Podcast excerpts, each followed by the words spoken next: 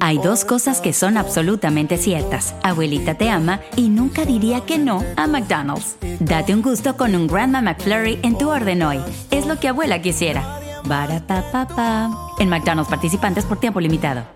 ¿Qué tal amigos? Soy Sandarti y quiero invitarlos a mi nuevo gran show. El nuevo Game Show. Cash. El peso del dinero. A partir del domingo 9 de junio a las 8. Por Univisión. Hola, soy Jorge Ramos y a continuación escucharás el podcast del noticiero Univisión. Bienvenidos, soy Ilia Calderón y estas son las historias más importantes del día. Este es el lugar de las noticias. Hoy es el miércoles 27 de abril y estas son las más importantes. El conductor del taxi que abordó la joven Devani Escobar el día que desapareció en Monterrey, México, niega haber abusado de ella. Siempre traté de ayudarla, pero este, la, la chava pues andaba, no, no estaba en sus cinco sentidos, pero yo en ningún momento la toqué. El secretario de Seguridad Nacional, Alejandro Mayorkas, le dijo al Congreso que el gobierno ha manejado la afluencia de inmigrantes con efectividad, teniendo en cuenta los fondos de que dispone. Tenemos su testimonio y reacciones. We will continue to enforce our immigration laws. Cientos de migrantes están cruzando la frontera de México por lugares riesgosos para no ser detectados y algunos están perdiendo la vida. Noticias Univisión lo investiga. El doctor Anthony Fauci asegura que Estados Unidos salió ya de la fase pandémica del coronavirus y entró en la endémica. Hablamos con expertos sobre lo que esto significa para todos nosotros. Y un pequeño de 12 años, mexicano, cautiva a millones con su talento para el bordado. Dice que lo único que hace es bordar sueños. Inspiran las montañas, los, las flores, el sol, el maguey, todo lo que veo a mi alrededor. Este es Noticiero Univisión con Jorge Ramos e Ilia Calderón. Hola, ¿qué tal? Muy buenas tardes. Comenzamos con el taxista que trasladó a la joven mexicana Devani Escobar el día que desapareció en un hotel de Monterrey y después fue encontrada muerta en una cisterna. Juan Cuellar asegura que en ningún momento tocó a Devani ni abusó de ella, como afirma el padre de la joven. Esa es su versión. Agregó que más bien trató de ayudarla porque no estaba sobria, hablaba incoherencias y que incluso entabló contacto con las amigas de la muchacha. Algunas de ellas hablaron hoy con N, Televisa Monterrey. Karina Garza tiene el reporte. Mis papás me dicen la verdad. La, verdad, la verdad. ¿Cuál verdad?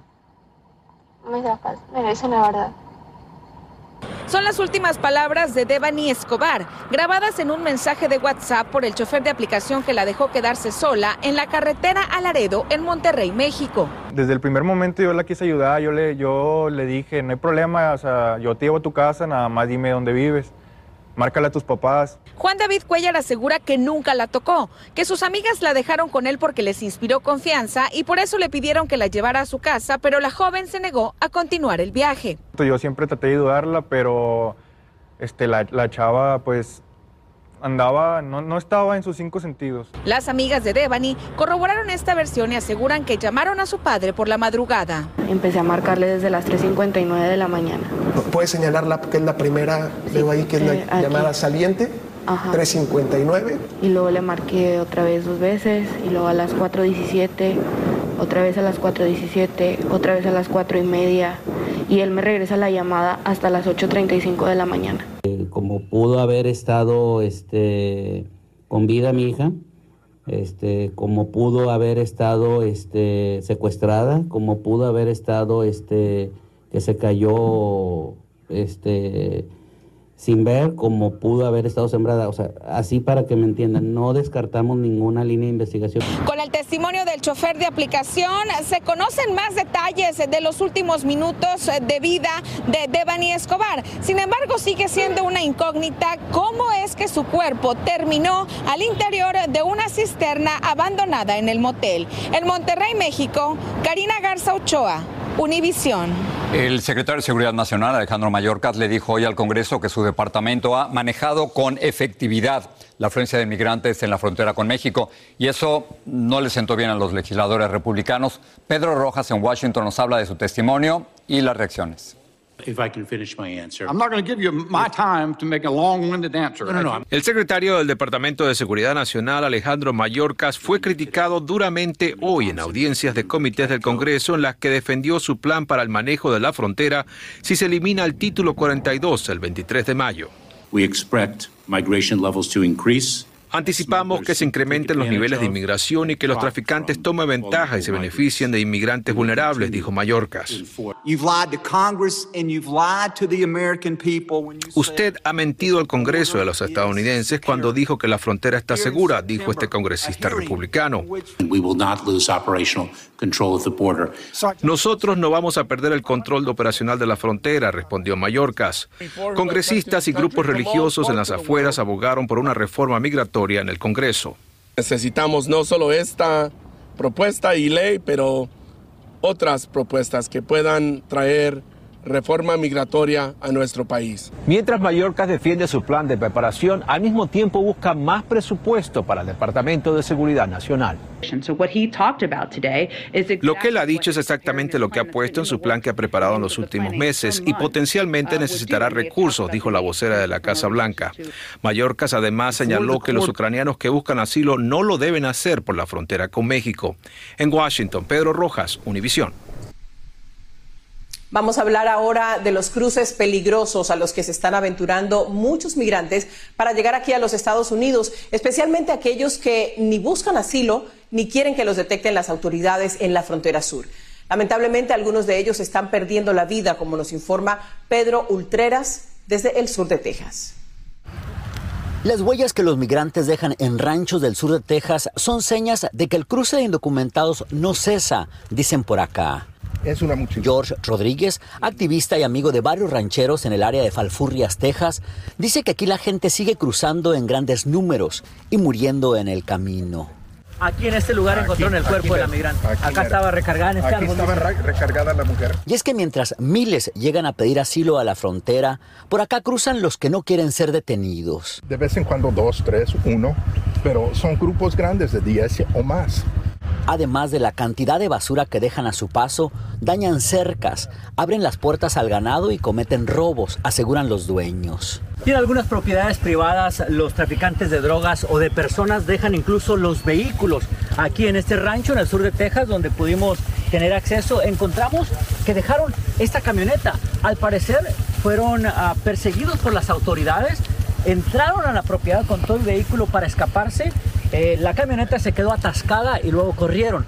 Algunos rancheros tienen cámaras donde se ven los migrantes descansando en sus propiedades, o encuentran a adultos y niños perdidos y desorientados, o los cuerpos de los que ya no pudieron seguir. Aquí han visto hasta un migrante que quedó colgado en un árbol. Se viera que ahorita tenemos 26 cuerpos que ya, ya recogimos del año de enero. Este año. De este año. Benny Martínez, alguacil del condado Brooks, una de las áreas de mayor cruce de indocumentados en el sur de Texas, dice que hay un aumento considerable de muertos y detenidos desde que Biden llegó a la presidencia. Sus agentes no se dan abasto patrullando las áreas donde los coyotes levantan a los migrantes cuando salen de los ranchos. Todos los días, aquí pasa todos los días, de día de noche. Le llamé al Border Patrol y... Abraham Barrera, otro ranchero del área, dice que para caminar en su casa debe de andar armado. Siempre con la pistola cerca. Siempre, siempre. A ese grado ya llegamos aquí. Además, nos contó que un migrante trató de violar a su esposa enferma de cáncer hace poco más de un año. Yo sí le puse cargos y mi esposa también y todo eso. Nomás llegó él y le echó para allá. A su propiedad, nos dijo, también le han hecho mucho daño. Y es que por aquí pasan todos los días y en meses recientes el cruce por su rancho nos aseguró ha ido en aumento. En el sur de Texas, Pedro Ultreras, Univision. Estados Unidos ya no está en la fase pandémica del coronavirus, sino en la endémica, así lo dijo Anthony Fauci, el principal asesor médico de la Casa Blanca. La cuestión es, ¿qué significa exactamente ese cambio para todos nosotros? Blanca Rosa Vilches lo explica. Roberto Campos pertenece al 60% de la población norteamericana que contrajo el COVID durante la pandemia. Me vi un poco grave, bastante grave, sí. Pero pues afortunadamente me, me compuse y salí. El máximo experto en enfermedades contagiosas, Anthony Fauci, dice que este 60% que se infectó quiere decir que estamos ingresando a un periodo de transición de la pandemia a la endemia. Aunque la inmunidad después de la infección no dura indefinidamente, da grados variables de protección en el caso de que el paciente se vuelva a contagiar. Es la falsa impresión que están cogiendo. Estamos lejos de dar por concluida la pandemia, dicen los médicos. Una pandemia es unas infecciones que están en una, en una comunidad o en una región, es la ocurrencia y todavía está la infección, no la hemos parado. Además, dicen los epidemiólogos que no hemos llegado a la inmunidad de rebaño con el 60% de la población que se infectó. Entre más infecciones cause el coronavirus, más oportunidad tiene de aprender cómo evadir el sistema inmunológico y las vacunas. Entonces, siempre existe una posibilidad de que salga un variante más fuerte que Omicron. Por eso, los pacientes que enfrentaron al COVID cara a cara, como Roberto Campos, no bajan la guardia. Él hoy fue por su vacuna de refuerzo. Quizás si me vuelve a dar, posiblemente sí me afecte más. El mensaje que sí debe quedar claro, dicen las autoridades de salud, es que hay todavía millones de norteamericanos que están vulnerables por no estar vacunados a los efectos a mediano y largo plazo del COVID. En West New York, Blanca Rosa Vilches, Univision. Hablando precisamente del tema del coronavirus, las autoridades de Shanghái, en China, realizarán rondas de exámenes de COVID en los próximos días, esto para determinar en qué vecindarios pueden suavizar las restricciones que ordenaron. También autorizaron la reapertura de 700 tiendas de comestibles que en su mayoría despachan por Internet.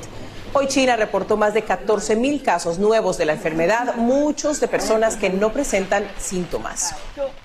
En otros temas, Rusia liberó a un ex marino de los Estados Unidos que había condenado a nueve años de prisión por supuestamente poner en peligro la vida y la salud de dos policías locales durante una pelea. La liberación de Trevor Reed fue un intercambio de prisioneros por un piloto ruso condenado por narcotráfico a 20 años por una corte estadounidense en el año 2010. La familia de Reed está preocupada por su salud porque tose sangre y dice que tiene problemas pulmonares. En un discurso ante legisladores en San Petersburgo, Vladimir Putin amenazó de nuevo a Occidente diciendo que habrá una respuesta inmediata a quienes intervengan en el conflicto en Ucrania, convirtiéndose en una amenaza estratégica para Rusia. Putin señaló que Moscú tiene todas las herramientas para hacerlo, sin embargo, no explicó a qué herramientas se refería. La policía explica la trama del frustrado secuestro de un bebé hispano en Sacramento. Hay violentos disturbios en una planta de cemento en México, dejan un saldo de varios muertos y heridos. Los expertos cambian las recomendaciones sobre el uso de la aspirina y la prevención de ataques cardíacos. Volvemos. Hay dos cosas que son absolutamente ciertas. Abuelita te ama y nunca diría que no a McDonald's. Date un gusto con un Grandma McFlurry en tu orden hoy. Es lo que abuela quisiera. Barata En McDonald's participantes por tiempo limitado. Aloha mamá. ¿Dónde andas? Seguro de compras. Tengo mucho que contarte. Hawái es increíble. He estado de un lado a otro con mi unidad. Todos son súper talentosos. Ya reparamos otro helicóptero Blackhawk y oficialmente formamos nuestro equipo de fútbol. Para la próxima te cuento cómo voy con el surf y me cuentas qué te pareció el podcast que te compartí, ¿ok? Te quiero mucho. Be All You Can Be, visitando goarmy.com diagonal español.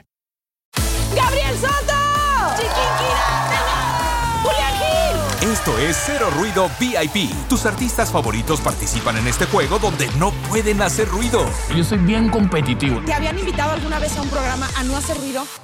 No. Te enfrentarás al ruidómetro con cientos de micrófonos que están listos para detectar hasta el más mínimo de tus movimientos. Hacer silencio te hará ganar miles de dólares. Cero Ruido VIP. Gran estreno el domingo 9 de junio a las 7 por Univisión. Estás escuchando el podcast del noticiero Univisión. La Catedral Nacional en Washington fue el escenario de los servicios póstumos de Madeleine Albright, quien llegó como refugiada a los Estados Unidos y se convirtió en la primera mujer en servir como secretaria de Estado. El presidente Biden dijo en la ceremonia que Albright había sido una fuerza para el bien en el mundo. También asistieron los expresidentes Barack Obama y Bill Clinton. Albright falleció el mes pasado a los 84 años de edad. Tres hispanos, dos hombres y una mujer fueron acusados de planificar y secuestrar brevemente a un recién nacido en un apartamento de California. La mujer es conocida de la familia del bebé y es pieza clave en el frustrado rapto. Aún se están investigando qué intenciones tenían los sospechosos con este pequeño. Galo Arellano tiene detalles del complot y la captura de los sospechosos. Estos son los rostros de los individuos que, según el Departamento de Policía de San José, California, planificaron y ejecutaron el secuestro del pequeño Brandon Cuellar, de apenas tres meses de nacido cuando estaba bajo el cuidado de su abuela. Los sospechosos enfrentan cargos de secuestro, conspiración y hasta de invasión de propiedad privada, dijo el vocero del Departamento de Policía que investiga el caso.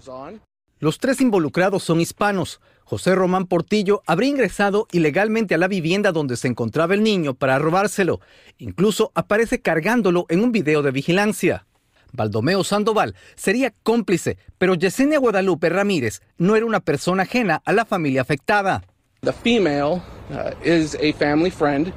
La mujer es una amiga de la familia. Ella acompañó a la abuela a realizar compras según la policía. Se presume que Ramírez estuvo en contacto con los otros dos sospechosos que llegaron hasta la residencia de la abuela para llevarse a la criatura. Gracias a Dios estamos con un final feliz y fue una experiencia tan dura que no, nunca me lo podía esperar. Eso yo a nadie se lo deseo. Fue tan tremendo de que yo solo sentía la muerte. La abuela del bebé no puede creer que en cuestión de segundos, mientras salía a recoger el resto de sus compras, su nieto iba a ser sustraído, víctima de la conspiración de falsas amistades que lo rodeaban. Pues las autoridades sabrán hacer lo que puedan y lo que sepan ellos, pues la investigación dirán verdad. La tía del menor secuestrado dice que toda la familia espera con ansias el regreso de su ser querido. Sabemos que él cuenta de una excelente salud. No tenemos la fecha o el día o la hora en el que él será dado de alta. Las autoridades aseguran que la madre de Brandon está traumatizada porque está consciente que estuvo muy cerca de perder el rastro de su pequeño. El bebé habría sido llevado a la residencia de José Portillo en San José y lo encontraron luego de registrar su vivienda. El bebé afortunadamente parece estar sano e ileso. Todavía no se conoce qué pretendían hacer los secuestradores con el bebé que robaron. Ilia, seguimos contigo. Lo más importante es saber que el bebé está bien. Muchas gracias, Galo, por esa información. En Connecticut, un niño de solo seis años se recupera en la unidad de quemados de un hospital. Esto después de que sus padres denunciaran que otro menor le lanzó una pelota en llamas. Aparentemente unos niños vecinos estaban jugando con gasolina y con mecheros y uno le prendió fuego a la pelota que le lanzó a la cara al hijo de la señora María Rúa. La policía inició una investigación sobre este incidente que podría estar relacionado con hostigamiento. Las enfermedades cardiovasculares son la principal causa de muerte en los adultos, eso ya lo sabemos, y una baja dosis de aspirina diaria se ha considerado una especie de medicina preventiva. Pero hay un nuevo estudio que dice que las personas que empiecen a tomarla después de los 60 años de edad correrían peligro de hemorragias estomacales o cerebrales. Ana Rivero nos dice que por el, el momento los expertos recomiendan no tomar ninguna decisión sin consultar al médico. Una de las pastillas recomendadas por años para disminuir el riesgo de enfermedades cardíacas hoy está bajo la lupa de las autoridades de salud. Se trata de la aspirina, un medicamento que la señora Norma Moreno toma desde hace 10 años. Yo sí la consumo diariamente, sobre todo las noches porque tengo diagnósticos eh, del corazón. A pesar de que una nueva guía del Grupo de Trabajo de Servicios Preventivos de Estados Unidos dice que las personas mayores de 60 años no deberían empezar a tomarla diariamente para prevenir ataques cardíacos o accidentes cerebrovasculares, la recomendación no se aplica de igual manera para todas las personas que esto no aplica para pacientes que ya tuvieron un infarto de corazón, un derrame cerebral, que ya tuvieron una cirugía de corazón abierto o stents. Esas personas necesitan continuar en la aspirina. Las autoridades sanitarias concluyeron que iniciar la toma de aspirina diaria en adultos de 60 años o más no tiene ningún beneficio y en realidad aumenta el riesgo de hemorragias internas. La noticia ha puesto a más de uno a investigar. Bueno, mi papá toma aspirinas basado en lo que le ha recomendado el médico. Eh, ahora que me estás haciendo ese comentario, voy a preguntar a médicos las enfermedades cardiovasculares son la principal causa de mortalidad entre los estadounidenses. Cada año, alrededor de 600.000 personas en Estados Unidos sufren un primer infarto de miocardio y unas 600.000 experimentan un primer accidente cerebrovascular. El mismo estudio aconseja que la decisión de tomar aspirina depende de su riesgo cardiovascular y debe ser hecha por su médico. Según expertos, ahora existen otras terapias que reducen el riesgo de ataques cardíacos o accidentes cerebrovasculares que no exponen a los pacientes al sangrado vinculado con la aspirina. Desde Miami, Florida, Danay Rivero, Univisión. En México, disturbios en la planta cementera de Cruz Azul en Hidalgo dejaron ocho muertos y once heridos. El gobernador del estado, Omar Fayad, informó que fueron detenidas nueve personas que estarían involucradas en los hechos vandálicos. Hombres armados tomaron la planta, incendiaron vehículos y se enfrentaron con los trabajadores. Los disturbios fueron controlados por personal de seguridad y protección civil. La empresa emitió un comunicado en el que condenó la violencia. También en México las autoridades rescataron a 379 migrantes en menos de una semana en Puebla. Entre los migrantes hay guatemaltecos, cubanos, hondureños, así como ciudadanos de India, Nepal y Uzbekistán. Las autoridades creen que se trata de casos de tráfico de personas. Y vamos a pasar con Patricia para ver lo que están preparando esta noche. Patricia. Gracias, Jorge. Bueno, esta noche vamos a hablar de las tarjetas gratuitas que van a entregar en Chicago para llenar el tanque de gasolina, su tanque de gasolina, y utilizar el transporte público. Son 50 mil tarjetas que tendrán un saldo de 150 dólares para comprar combustible y otras 100 mil tarjetas estarán cargadas con 50 dólares para desplazarse gratis por la ciudad. Además, hablaremos de las restricciones en el uso del agua en tres condados del sur de California debido a la persistente sequía en la región. El plan de emergencia contempla multas y limitar el riego del césped a un solo día en la semana. Los detalles esta noche, espero me acompañen junto a León. Patricia, gracias. Sigue este podcast en las redes sociales de Univision Noticias y déjanos tus comentarios. Un niño mexicano está rompiendo los estereotipos a muy corta edad, es todo un artista del bordado y con poco tiempo en el oficio. Tiene un gran talento y dice que la inspiración le llega de su entorno en una comunidad indígena de Oaxaca. Jessica Cermeño nos dice cómo teje sueños.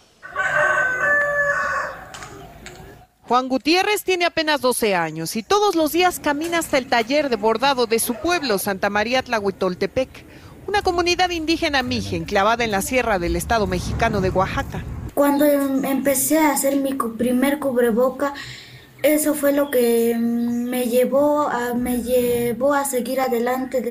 Juan lleva tres meses usando dos horas diarias estas máquinas de coser haciendo bordado tradicional y es experto. Además, su presencia ahí es muy especial porque es el único niño, gracias a su hermana, Gloria. Fui a preguntar sobre si me podía inscribir y llevé a mi hermano y la maestra me dijo que si yo quería inscribir a mi hermano y yo le contesté, él sí puede. Dijeron que sí y su hermano ya ha recibido burlas, pero las enfrenta con valentía. Él es muy creativo. El bordado también es para los hombres y no solo son para las mujeres. Me inspiran las montañas, los, las flores, el sol, el maguey, todo lo que veo a mi alrededor. Al principio sí quería vendirse, pero cuando se dio cuenta que tenía el talento y que no era algo que le gustaba, de ahí, de ahí dijo, no, ya no me voy a rendir. Él bordó este vestido lleno de color para su sobrina de apenas un año, para que pueda usarlo cuando sea más grande. La foto de su creación fue difundida en redes sociales y se hizo viral. Y ahora Juan tiene un nuevo destino. Mi más grande sueño es ser un artesano y un diseñador de modas. Todo gracias a este espacio, impulsado desde la Secretaría de Cultura Federal para enfrentar la marginación y la violencia. Los talleres de los semilleros creativos fueron creados en 2019 para fomentar en los niños y jóvenes el aprendizaje de los oficios tradicionales de cada región. Y Juan comparte con todos su alegría. Que luchen por su sueño como yo estoy luchando por el mío. En la Ciudad de México, Jessica Cermeño, Univisión. Qué gran lección, así es. Y bueno, para cerrar esta impresionante atrapada en el estadio de los Rojos de Cincinnati sucedió cuando Luis Campuzano de los Padres de San Diego bateó y la bola fue hacia las gradas. Un aficionado que le daba el biberón a su bebé con una mano extendió la otra mano y atrapó la pelota sin dejar de proteger y alimentar a su hijo. Se llama Jacob Kingsley y ahora puede aspirar al padre del año. Yo le diría al señor Kingsley que su dinero a lo mejor está en el lugar equivocado, debería estar en las canchas jugando. Increíble. A ver, y para los que dicen que no se puede hacer todo al mismo tiempo. Increíble. Con él nos vamos. Gracias. Buenas noches, buenas noches, Cindy. Para que aprendan. Eso. Noticiero Univisión, siempre a tu lado.